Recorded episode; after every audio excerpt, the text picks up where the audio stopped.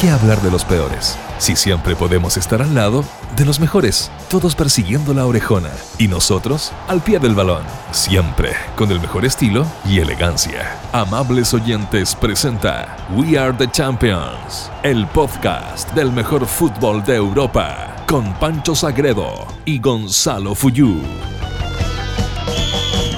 Ahí está.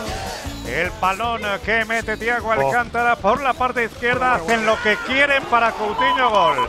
Hacen lo Por que favor. quieren. Lucas Hernández de cabeza para Coutinho. Por favor. Hacen lo que quieren. Qué ridículo. Un Hacen poco, lo un poco que de... quieren. Hacen lo que quieren. Culpa de de Quique, propio. culpa de los jugadores. Ahora ya me da la impresión de que están pasotas.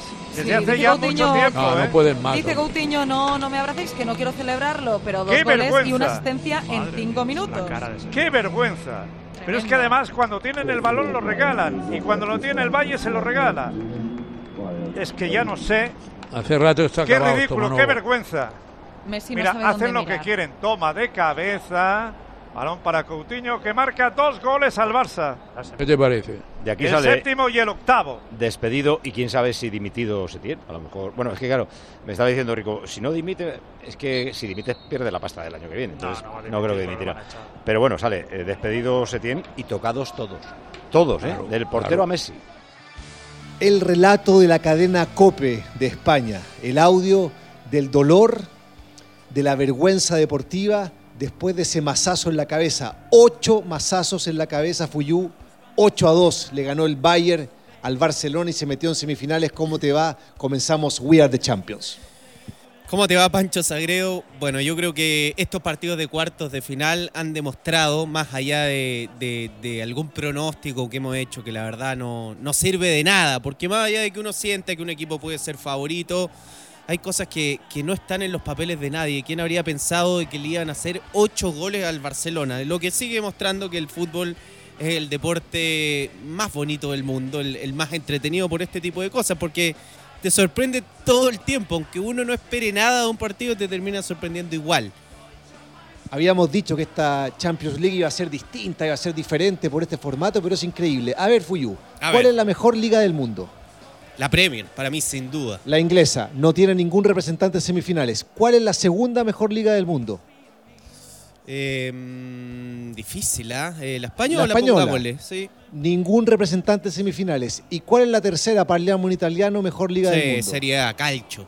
Ningún representante en semifinales. Desde el año 91 que no se daba esta situación, ningún equipo inglés, italiano o español en semifinales. Y esa vez los semifinalistas eran el Estrella Roja, el Marsella, el Ja. Spartak y el Bayern. Lo terminó ganando la Estrella Roja que después se paseó Colo Colo en la Copa Pero te la, Intercontinental. te la voy a dar vuelta.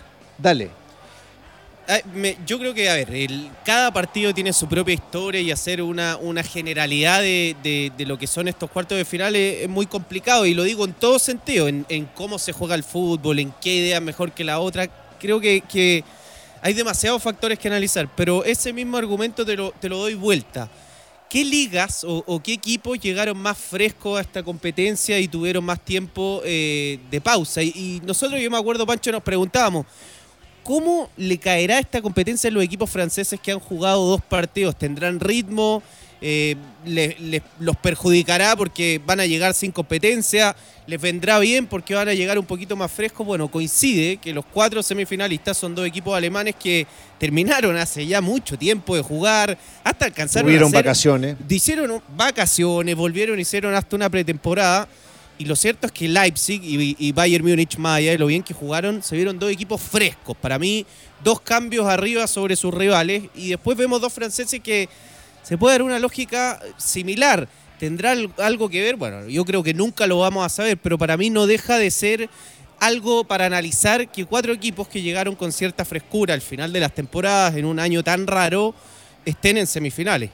Se da como tendencia en esta Champions especial, lo decíamos en la previa, ¿los favorecerá o los perjudicará llegar sin ritmo? Bueno, al final llegar más frescos, con vacaciones en el caso de los alemanes entre medio y con mucho periodo de descanso y preparación en el caso de los franceses, les permitió avanzar a semifinales. Pero yo creo que cada partido tiene su historia distinta, es un universo diferente, porque en el duelo del PSG, el PSG gana porque como tú bien dices, me encanta esa frase, se le caen los jugadores las individualidades de los bolsillos. Y la las individualidades le, le, permitieron sobreponerse a la supremacía colectiva del Atalanta y pasar a semifinales. Y en el caso del Olympique de Lyon, un equipo que se defiende muy bien, que tiene un trabajo defensivo importante, que ataca directo con, con Dembélé, que ingresó en el segundo tiempo frente al City, con Memphis Depay, que tiene mucha velocidad, pero me parece que si el partido lo juegan 100 veces más, el City gana 99 veces. O sea, el gol que se pierde Sterling, el gol que se pierde de Gabriel Jesús, la falla en el tercer gol de Ederson, son accidentes dentro del partido, más allá que el Lyon hizo su negocio y con el libreto que todos sabíamos iba a utilizar, terminó eliminando el equipo de Guardiola. Sí, totalmente. Y además que al, City le, han terminado pasando cosas fatídicas dentro del juego. Yo, yo no, no, le, no le doy toda la responsabilidad a lo individual. Hay algo de colectivo también que no, no ha respondido en, Europa, ¿no? no ha sido. Yo pensé que este paso hacia adelante lo iba a dar después de haberle ganado al Real Madrid. Para mí ese fue una, una prueba de confianza de decir, bueno, este equipo está un poquito más hecho. Y hoy de nuevo cometió varios errores. Eh, y algunos increíbles. O sea, lo que ocurrió con, con Sterling, que, que para mí fue, fue increíble, porque creo yo que en un tibio, muy tibio primer tiempo del Manchester City, el que estaba empujando el carro hacia adelante era Sterling, pese a que todos los reflectores se los va a llevar Kevin De Bruyne. A mí me parece que el único que estuvo en su nivel real en un muy mal primer tiempo del City fue Sterling, que fue el, el único jugador que, que generaba algo distinto en los últimos metros de la cancha. Bueno, quien estaba empujando el carro para mí termina siendo el villano. Es increíble, de verdad increíble, increíble. Y, creo que ahí hay muchas cosas que analizar, pero, pero por ejemplo, yo tomaría la, figura de Neymar, que para mí dio un paso hacia adelante en cuanto al, carácter y al, y al sobreponerse a un partido en el que, pese a jugarlo muy bien, por los goles que se había perdido Neymar, se estaba como todo encauzando para que fuera quien estuviera en el ojo de la tormenta. Queda eliminado el Paris Saint Germain por el despilfarro de Neymar, pese a jugar un maravilloso primer tiempo, pero tuvo esa rebeldía para sobreponerse un momento muy adverso del partido, creo yo, Neymar, obviamente acompañado, esto se juega en, en equipo, pero tomó las riendas de un equipo ante toda la adversidad y fue saliendo de este estado tormentoso y termina dándole la clasificación al Paris Saint Germain. Yo creo que si tuviese que, graficar en una figura lo que, lo que ha sido, por ejemplo, la clasificación del Paris Saint Germain, me encantaría tomar a Neymar, un jugador muy discutido de la gran instancia, de ser un jugador muchas veces de, de grandes rendimientos ante equipos no tan importantes. Para mí, ese argumento lo destruyó totalmente. Más allá de que sea el Atalanta, está bien, no es el Bayern Múnich, pero apareció en el momento más bravo del partido y creo que fue uno de, los grandes hitos que tuvo la Champions en estos cuartos de final. Extraordinario primer tiempo de Neymar, no estuvo fino la definición, pero se echó el equipo al hombro con desequilibrio individual, pidiendo la pelota, retrocediendo para armar la jugada ofensiva, pero está lo que yo te decía. O sea, Tuchel, el técnico alemán, ojo, tres entrenadores alemanes en estas semifinales de Champions y eso que no está Klopp que debió haber estado. Pero bueno. Está, difícil, ¿eh? estamos como la Champions haciendo este programa, ¿no? Hay tanta cosa que no, no, podemos, no sabemos de dónde agarrarlo. ¿Qué Neymar? ¿Qué Leipzig? pero, pero bueno. No nos pidan algo distinto a la Champions. Profundizando lo que me decías de, de Neymar y el PSG, Tuchel miró para la banca cuando el partido estaba complicado y entra Mbappé, que es quizás el mejor delantero del mundo. Entra Paredes, que es un argentino que puede ser seleccionado en cualquier selección sudamericana. Entra Draxler, eh, seleccionado alemán. Se le lesiona a Keylor Navas y entra Sergio Rico, que es un arquero con experiencia en el fútbol español. Entonces, tiene una capacidad y entra este Chopo Moting, que fue el gran héroe, el camerunés, que te marca las diferencias. Ante un Atalanta que era muy, pero muy discreto en su número de jugadores disponibles para competirle a un gigante como el París Saint-Germain. Pero bueno, semifinales con dos franceses, con dos alemanes.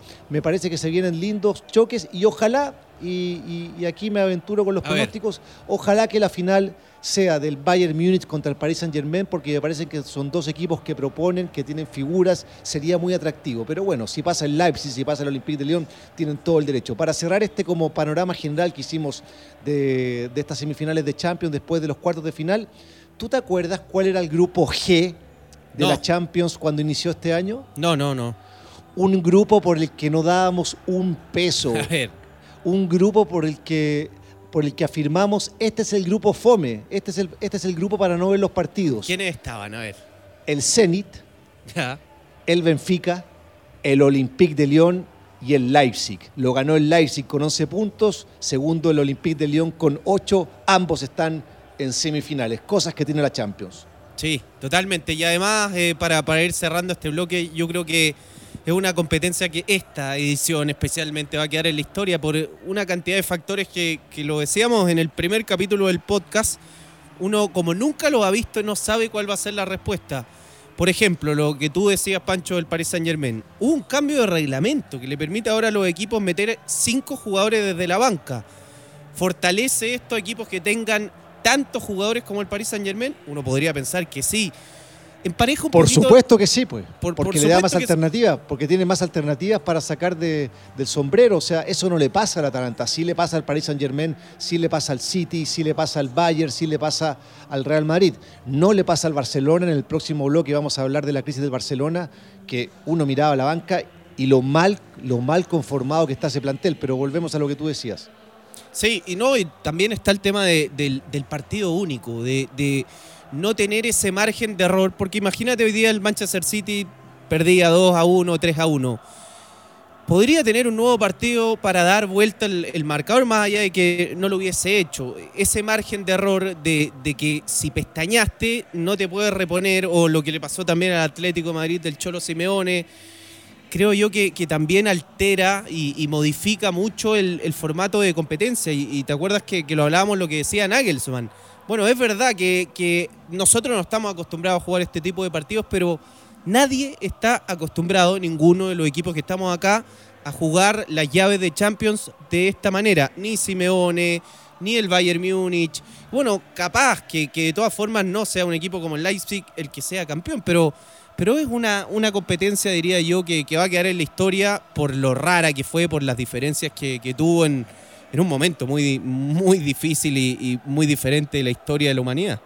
Olympique de Lyon contra el Bayern Múnich el día miércoles, el Leipzig contra el PSG, el Paris Saint-Germain el día martes. Somos We Are the Champions y analizamos el escándalo de Lisboa con la victoria del Bayern sobre el Barcelona. Más goleadores que Lewandowski, más elegantes que Cristiano Ronaldo. Ya siguen Gonzalo Fuyú y Pancho Sagredo en We Are the Champions. Pancho Sagredo se juntaron en Lisboa, quizá la mejor versión del último tiempo del Bayern Múnich, una verdadera máquina que te aplasta, que no te perdona, contra una de las peores versiones del último tiempo del Barcelona uno preguntaba, eh, ¿será el peor capítulo del último tiempo de Barcelona lo que pasó en Roma? Después llegó Anfield. ¿Será el peor capítulo Anfield con el Liverpool perdiendo un partido y una llave increíble? ¿O se puede estar peor? Bueno, se podía estar peor un 8 a 2 que yo creo que, que, no se lo esperaba nadie, más allá de que muchos creían que el favorito era el Bayern y que incluso podía golear al Barça. Pero perder 8 a 2 resulta realmente increíble. Yo primero quiero destacar esos 15 minutos iniciales, que debe ser el mejor partido que yo he visto en años. Esos primeros 15 minutos con la pepa del Bayern, con el autogol y la pepa del Barcelona, con los goles que se perdió, entre comillas, las oportunidades que tuvo el Barcelona, con la pepa de, de Perisic para el 2 a 1 del Bayern. Fueron 15 minutos extraordinarios. Y después vino el show de un Bayern un Bayern imperial, un Bayern que es una máquina de fútbol que tiene distintas opciones de juego, que te ataca directo, que te presiona arriba, que te elabora jugada ofensiva, que tiene individualidades. Es una máquina este equipo bávaro y me parece que le pasa por encima un Barcelona que está en crisis, un Barcelona que necesita una renovación. Lo que yo te decía en el primer bloque, Gonza, ¿Qué alternativas tenía en la banca el Barcelona? ¿Cómo un equipo que ha gastado cerca de 350 millones de euros en los últimos años entre Dembélé, entre Coutinho, etcétera, no tiene alternativas en el banco de suplente? ¿Cómo es posible que mm, Setién opta por jugar con dos extremos, entre comillas, porque según los movimientos del partido obviamente iban rotando, pero con Sergio Roberto por un lado y por Vidal por el otro? No tienen velocidad, no tienen explosión. ¿Qué hace Vidal jugando ahí? Entonces, un equipo que está mal conformado, que viene con una crisis directiva hace mucho tiempo, que tenía un técnico que no era respetado por el plantel y que tiene a su máxima figura, un Messi que ya no tiene 25 años, que sigue siendo el mejor del mundo, pero que se le ve cabreado y que se da cuenta que no puede solo. Estaba en patines totalmente para mí el, Bayern Múnich, eh, dos o tres cambios eh, arriba, aprovechando y explotando muy bien, yo creo, problemas estructurales del Barcelona que es bravo este tema de, agarrar Pancho Sagreo, hablando ya del Barcelona, porque tiene, creo, tantos temas y tantas cosas que, abordar. Yo creo que ha sido un equipo que ha hecho muchas cosas mal y no solo desde lo que tiene que ver con, el plantel de jugadores, sin ir eh, tan lejos y mostrando un poquito lo que fue el partido. Un jugador que le pintó la cara con el método de Barcelona formado en la masía fue Thiago Alcántara. Y uno se pregunta cómo el Barcelona formó un jugador tan bueno como ese y está jugando en Bayern Múnich. Eh, eh, cuesta, cuesta entenderlo, pero bueno, para mí explica un poco las decisiones que se han ido tomando. Yo creo que primero hay que ver el tema del plantel, con una base y una columna vertebral superior a los 33 años. Se nota un equipo vencido, un equipo gastado y un equipo que para mí se ha ido consumiendo entre los fantasmas de lo que le ha pasado en el último tiempo, porque finalmente la, base se, mantiene y creo que es un equipo que cuando se encuentra con un, un golpe en el mentón, no ha sabido sobreponerse porque vienen rápidamente a la cabeza todos los pensamientos negativos que le han ocurrido en el último tiempo y yo creo que se queda totalmente groggy y paralizado ante todos esos pensamientos negativos. Además que creo que es un equipo que no tiene tanta convicción en lo que hace. Creo que es un camarín de jugadores que la verdad ha perdido total credibilidad en el entrenador. Hay una dirigencia también que está enfrentada con los jugadores. Ha pasado lo del Barça Gate. Hay tantas cosas, diría yo, a nivel institucional que termina chorreando para mí para abajo, porque cuando se habla tanto en esto de, de, de algunos de los clichés que tiene el fútbol, yo creo que hay algo muy cierto. Cuando están todas las áreas de un club remando hacia el mismo lado, empujando el carro, todo junto, yo creo que se genera como una atmósfera positiva donde es grato trabajar. Y acá es todo lo contrario. Jugadores que han mostrado imágenes, no escuchan al entrenador, un entrenador perdido que camina por la cornisa todo el tiempo, que llegó medio de rebote al Barcelona, una dirigencia que está constantemente enfrentada con los jugadores por el tema coronavirus, por lo que dijo a Vidal de la salida de Valverde y el esfuerzo de los jugadores. Entonces me parece que cuando la cabeza está mal, empieza todo lamentablemente a, chorrear eh, para abajo. Yo creo que lo que ocurrió con el Barcelona dentro de la cancha ha sido una muestra gráfica no solo de los problemas del plantel, de los problemas del entrenador, sino de, los problemas institucionales que, que, ha tenido el Barcelona. Yo creo que se apunta mucho, y yo no estoy de acuerdo con todo lo que se dice, no, lo de la Masía ya no sirve. Yo creo lo contrario. Yo creo que el Barcelona ha hecho tanto por internacionalizarse, por ir a buscar tanto a ese fan de, del mundo que ha perdido la esencia. Y a mí me parece que para, para poder volver a tener la grandeza que tuvo en algún tiempo, tiene que volver a la base y volver a, confiar en, la esencia más pura del, del Barcelona. Veremos si lo hace en un momento tan confuso y tan tormentoso como este. Lo que pasa es que explotar la masía y mm, proyectar la formación de jugadores es fácil cuando tenías a, a Iniesta y Xavi. Cuando te salen esos, esos genios, ahí es fácil decir, no, esto es proyección del trabajo de ediciones inferiores. Porque, por ejemplo, tenemos un Sergi Roberto, que es mi regalón, y que es un jugador de la Masía, pero yo te pregunto, Sergi Roberto, si jugara en el Celta, ¿hablaríamos una palabra de él? Ninguna.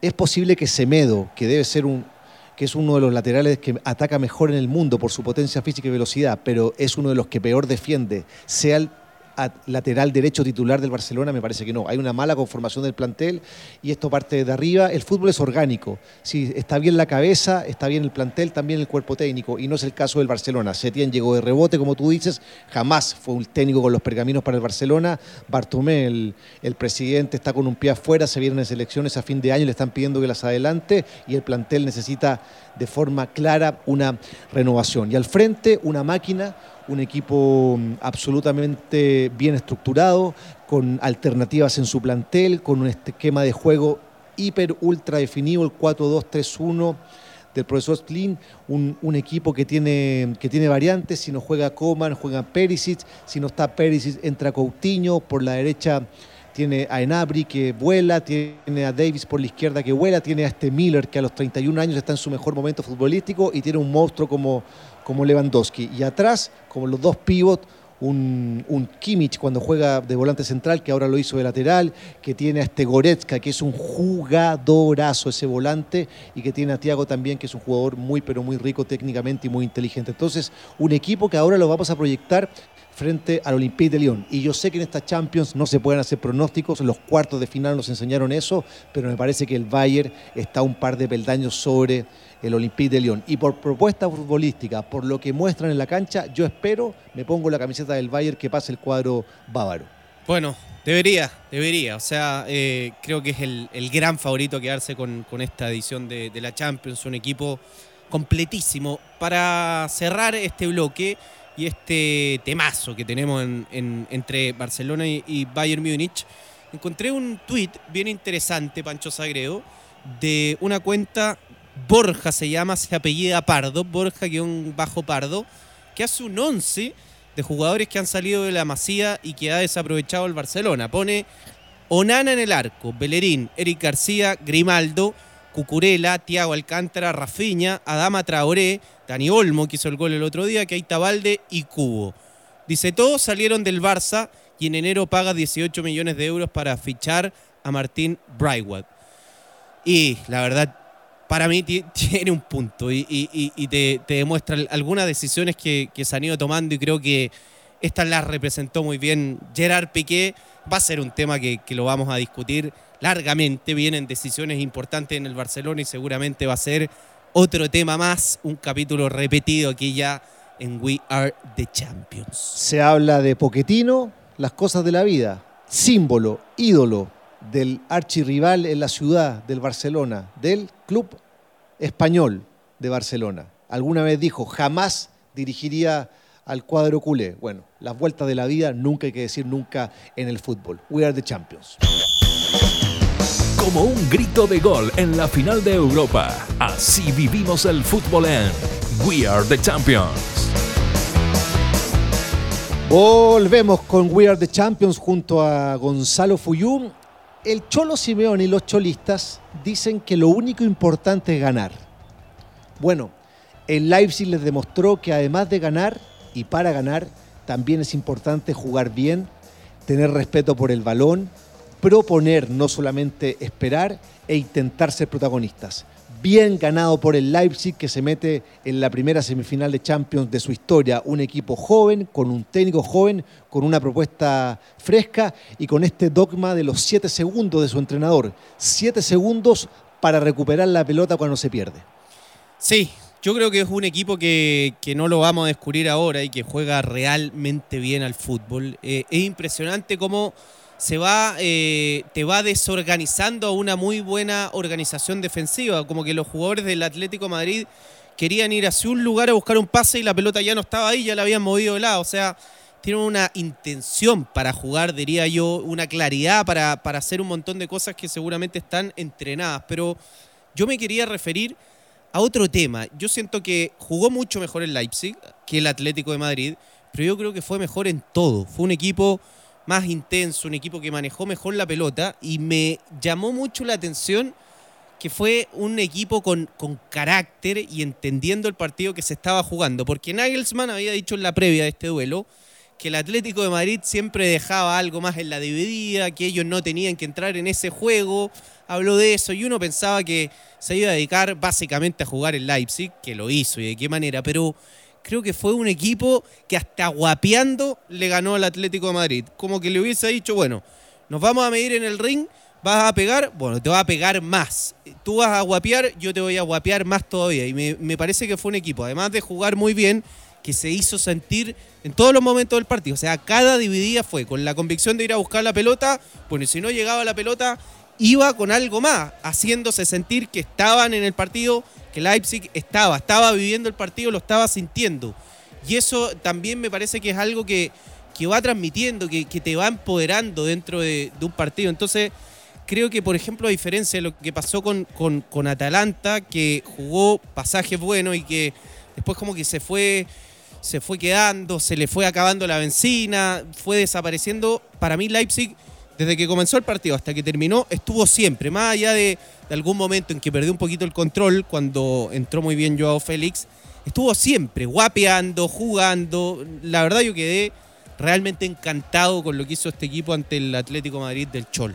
Con un jugador extraordinario, el número 5, el moreno Upamecano, 21 años tiene extraordinario, grandote, con, con, una ubicación y una salida limpia. Se comió con papas fritas a Diego Costa, al brasileño español, atacante del Atlético de Madrid.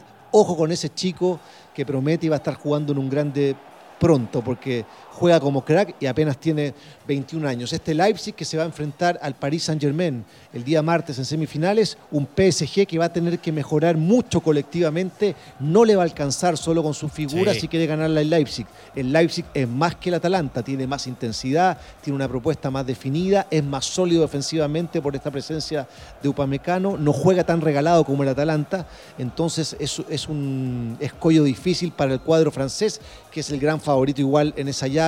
Regresa Di María, que estaba suspendido por tarjetas amarillas. Puede regresar Berratti. Es decir, y yo creo que va a jugar Mbappé, que los 25 minutos que jugó contra el Atalanta demostró por qué es uno de los mejores jugadores del mundo. Una sola cosita del Atalanta. Cuando yo vi calentar a Mbappé, cuando vi cómo le vendaban el tobillo que tiene herido, que venía con problemas, yo dije, el viaje que le van a pegar a Mbappé en la primera pelota y nada jugó limpio, pecaron de, de ingenuos. Los de italianos, verdes. una cosa increíble, un poco yugorines, como dice un amigo yo, en común. Yo lo que, por ejemplo, mira, el, el, después de ese partido, y esto es lo entretenido que para mí tiene el fútbol y, y por qué es, es, tan apasionante discutirlo. Cuando terminó ese partido, que empieza ganando el Atalanta y que se lo dan vuelta, el mensaje, pero típico, y lo escuché en muchos debates de programas de Sudamérica, era en este tipo de instancias hay otra cosa, la jerarquía, los equipos que están acostumbrados a jugar este tipo de instancias, el Atalanta no estaba preparado y este era el, el, el, el horizonte con el que se iba a medir Atlético Madrid y Leipzig. Bueno, resulta que el equipo que tenía un promedio de edad de 24,3 años, el Leipzig, va y muestra mucha más jerarquía que el Atlético de Madrid. Y entonces ese argumento que, que se dio en la previa del partido por lo que pasó con PSG y Atalanta, ¿dónde quedó? Entonces, bueno, el fútbol tiene estas cosas que, que lo hacen eh, tan apasionante. Yo que sé que se nos acaba el tiempo, pero, pero me, me, gusta el, el, proyecto Leipzig. Yo sé que es un equipo no querido y que no es tan popular elogiar a un equipo que tiene 11 años de historia y que además tiene a Red Bull detrás, eh, pero se, se asocia todo a tener recursos, a tener plata básicamente. Y con cuántas cagadas se pueden hacer con plata. Y, yo creo que eso se puede llevar a, nivel individual a una persona que despilfarra un montón de recursos a también un equipo. Hacer un, un proyecto eh, totalmente fracasado con recursos. Entonces, acá me parece que sí, empuja a una empresa fuerte, un proyecto de un equipo, pero también hay, hay gestión, hay capacidad, tiene una identidad definida. Y me parece que no es coincidencia que en 11 años esté un equipo tan nuevo que comenzó en la quinta división de Alemania, peleando entre los cuatro mejores de Europa. Leipzig entonces contra PSG el día martes y el miércoles el Bayern Múnich contra el Olympique de Lyon. Ningún inglés, ningún español, ningún italiano, como decíamos, por segunda vez en la historia de la Champions League. Celebra Pellegrini, ¿qué tiene que ver el técnico del Betis? Bueno, otro año más que nadie iguala o que Guardiola no iguala su, su llegada a semifinales el 2015-2016 con el Manchester City en Champions League. Fuyu, el Ricky Martin del periodismo deportivo chileno, un placer compartir contigo como siempre. Para mí te- es triste, la verdad, que se haya quedado fuera Guardiola. Yo, como te decía, creo que esta era la Champions para dar un paso adelante. A mí me decepcionó mucho el City, más allá de lo que pasó después con, con goles perdidos, con errores, pero no sé, la imagen que me dejó el primer tiempo demasiado pálida, no irreconocible el equipo nuevamente en una, en una gran instancia. Así que lamentable, pero bueno, así es el fútbol y la revancha está a la vuelta de la esquina. Nos reencontramos en los semifinales. Sí, totalmente. We are the champions. Que estén muy bien. Gracias por estar ahí. Chao, chao. Chau, chau. Eso fue todo, pero Ya viene el tercer tiempo. Amables oyentes presentó We Are the Champions. Recuerda seguirnos en nuestros canales de Spotify, Google Podcast, Apple Podcast y en nuestras redes sociales.